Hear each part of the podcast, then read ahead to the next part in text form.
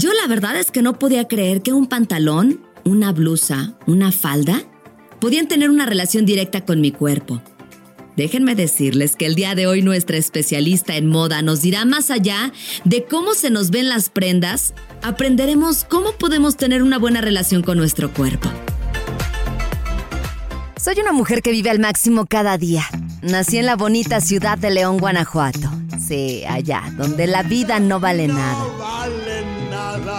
Disfruto las reuniones con mi familia y amigos. Además de ser esposa y mamá, amo la risa de Santiago.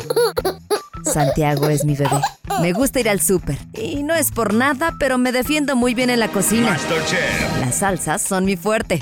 Estoy convencida de que un buen accesorio puede hacer la diferencia al vestir.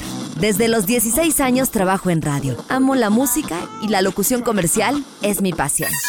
Hechos de 98% de origen natural. Naturalmente. Seguramente me has escuchado compartiendo música para románticos enamorados. Pero esto no es radio. Así que te invito a que juntas aprendamos, reflexionemos y nos divirtamos encontrando siempre el lado bueno de las cosas. Esto es Perfecta Imperfecta con Sandra Villalobos. Oye, ¿la ropa que usas te identifica? ¿Te dejas llevar por la moda o porque te hace sentir bien? Déjenme contarles que en este episodio no puedes desaprovechar la oportunidad de conocer antes de comprar esa blusita o ese pantalón o ese vestido que tanto te gustó si va contigo, si va con tu cuerpo y con tu estilo. Pero antes de eso, aquí la pregunta es, ¿tenemos alguna relación con nuestra ropa pero no estamos convencidas realmente de lo que hay entre las prendas con nuestro cuerpo? ¿Me siento bien con la ropa que uso más allá de la moda? ¿Va conmigo? Yo creo que esa es la pregunta que comúnmente nos hacemos cuando queremos comprar alguna prenda, ¿no? Muchas veces me pasa que porque está en rebaja, pues me la llevo, porque me gustó. Pero cuando llego a casa, la verdad es que no veo cómo combinarla, cómo usarla o hasta incluso si va a favorecer la forma de mi cuerpo. ¿A ti te ha pasado? Creo que a todos nos ha pasado en algún momento este ejemplo que mencionas de las rebajas que es como un plus, porque si ya habías visto con anterioridad algo que te gustaba y ahora está en un precio considerable o accesible, en automático piensas en comprarlo, ¿no? Sin embargo, eh, esta decisión seguramente ya había sido premeditada porque lo viste en algún momento. De hecho, la mayoría de las decisiones que tomamos son a través de lo que vemos. Por eso la famosa frase de amor a primera vista. Inconscientemente vamos eh, guardando, almacenando información sobre lo que nos gusta y lo que no. Ella es Mirel Mastache, diseñadora de moda, actualmente laborando en Alemania y nuestra especialista en todos estos temas.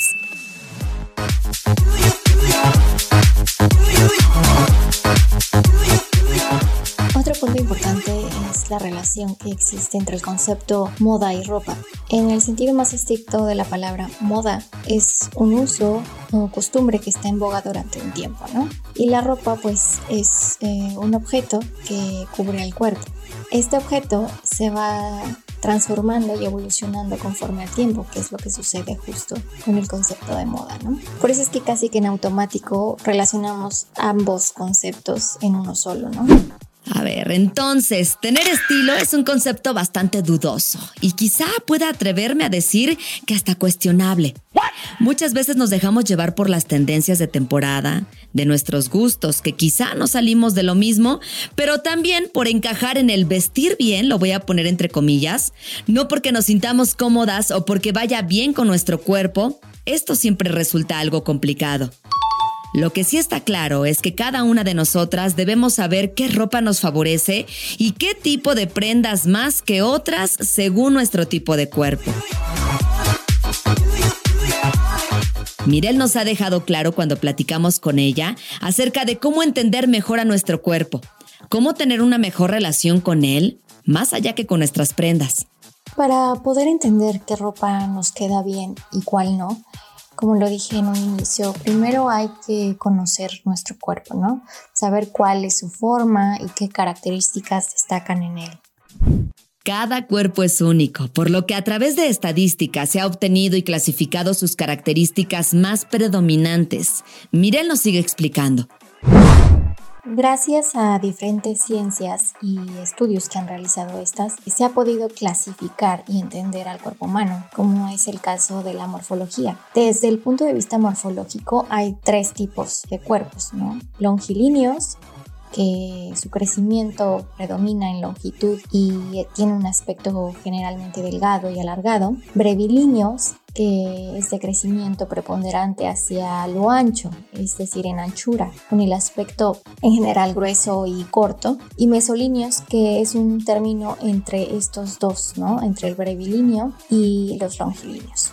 Y en un sentido más general, en el caso, por ejemplo, de las mujeres, según la silueta que proyecta el cuerpo, se pueden clasificar en diferentes grupos. Podemos empezar con el cuerpo tipo triángulo, triángulo invertido, reloj de arena, rectangular y ovalado o manzana. Y así hay diferentes clasificaciones, pero estas serían las más comunes y con las cuales podemos identificar fácilmente qué tipo de cuerpo tenemos. Entonces aquí la pregunta de millones de mujeres y me incluyo es, ¿cómo sé qué silueta tengo para cuando vaya de shopping tenga la mejor manera de elegir una prenda? Que vaya conmigo y sobre todo que me sienta cómoda. Un ejercicio muy sencillo de hacer es tomarse una foto con ropa muy ajustada, de preferencia negra, para que nos ayude a definir qué silueta se está formando en nuestro cuerpo, ¿no? Y así saber qué características destacan en él y sacarles el mayor provecho. En la silueta ovalada o manzana es cuando nuestro abdomen es un tanto mayor que la medida de nuestros hombros y de cadera. Respecto a la silueta triángulo o pera, que también así se le llama, es cuando nuestras caderas destacan más que la parte superior del cuerpo, es decir, los hombros o el pecho. En el caso del reloj de arena, las medidas entre hombros y caderas son muy parecidas. Y otro detalle que destaca es que la cintura está muy bien definida. Por eso es que se le llama así reloj de arena. Arriba en hombros es prominente, en cadera también y en cintura se reduce la medida. En cuanto al triángulo invertido, es esta silueta que justamente hace la proyección de un triángulo que está volteado, ¿no? Y destaca en ella eh, los hombros. Nuestros hombros aquí son más grandes que nuestra cadera. Por último tenemos la silueta rectangular. Con esta silueta podemos definirla en medidas muy parecidas desde hombros, cintura y cadera. Es decir, no hay diferencia entre estas tres zonas. Así que una vez sabiendo esto, no es para clavarnos en que me hubiera gustado tener eh, la silueta de la otra persona, pero yo tengo esta.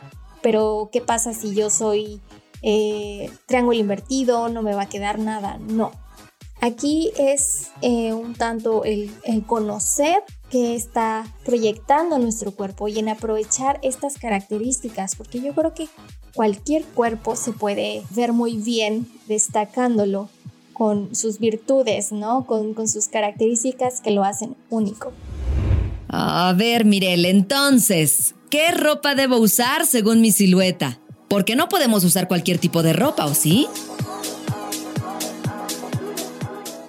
Una vez que ya identificamos qué silueta proyecta nuestro cuerpo, es más fácil saber cómo armonizarlo de pies a cabeza, ¿no? En el caso de nuestra silueta ovalada o manzana, se debe de cuidar el equilibrio que hay entre la parte superior, que son los hombros, y la inferior, que son las caderas y piernas, para contrarrestar el volumen existente que hay en el centro del cuerpo. Y un ejemplo más claro podría ser que en la parte superior usáramos una camisa bien estructurada, es decir, que sea de una tela con cuerpo y no con caída.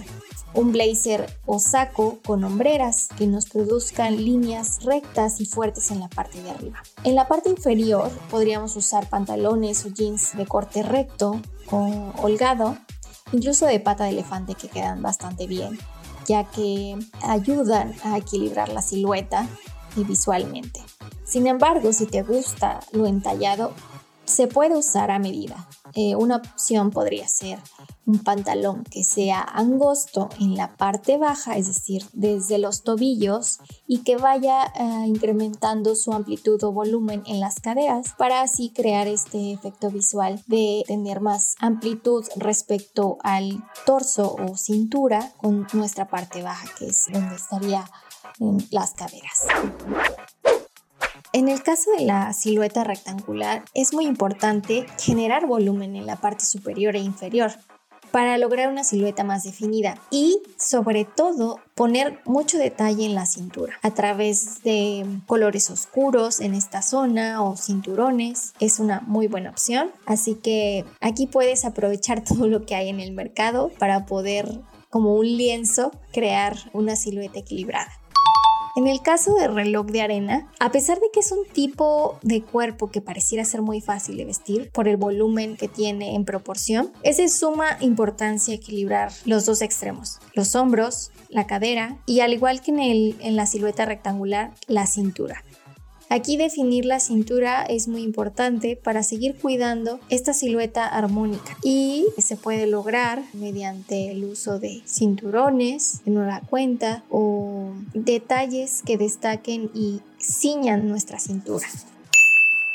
Vamos con el triángulo opera. En este eh, se necesita contrarrestar justamente el volumen de la parte inferior, las caderas. Así que el destacar hombros es una muy buena opción. Eh, enfocar toda nuestra atención en la parte superior. Un buen ejemplo sería usar una blusa que tenga estampado o algún detalle que destaque. Si te gusta algo más sobrio también puedes usar algo liso o un color sólido, siempre y cuando tenga estructura o detalles que generen volumen.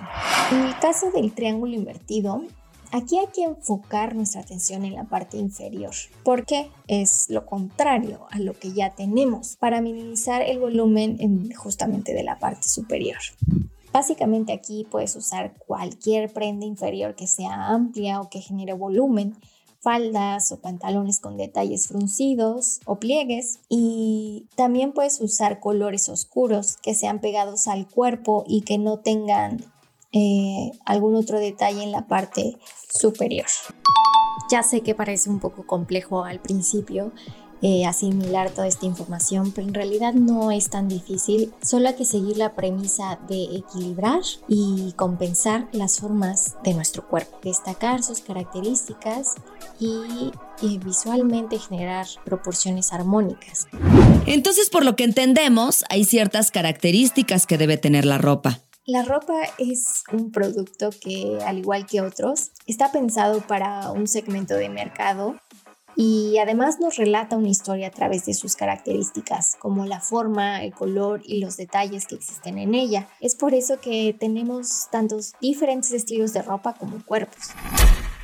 Aquí es importante entender y quiero hacer énfasis en que no hay nada de malo con nuestros cuerpos. Somos diferentes y como ya lo escuchamos, podemos sacarle el mayor provecho si lo conocemos y por eso el día de hoy compartimos estas herramientas para aprovechar más y sentirnos bien con lo que vestimos. Así que, ¿qué les parece si nos tomamos de optimismo, salimos, nos divertimos y nos mostramos tal cual somos? Hagamos conciencia y amemos a nuestro cuerpo como es. Tenemos una gran herramienta para hacer lo que un escultor podría hacer con una piedra, una gran oportunidad y sacarle el mayor provecho a lo que hoy aprendimos. No importa tu edad ni las capacidades o la forma, confía y haz de ti esa gran versión. Disfruta de la buena relación que debe haber entre tu ropa y tu cuerpo. Muchísimas gracias a Mirel Mastache, nuestra especialista en moda y tendencias, a quien puedes seguir también en sus redes sociales como arroba Mirel-Mastache. Pero sobre todo, síguela escuchando aquí en Perfecta Imperfecta, porque vaya que tenemos mucho de qué platicar. Yo soy Sandra Villalobos, nos escuchamos en la próxima. Y cuéntame, ¿cuál es esa relación entre tu cuerpo y la ropa? Compárteme tus dudas respecto a estos temas. Recuerda que estoy en Instagram como Sandra Villalobos FM.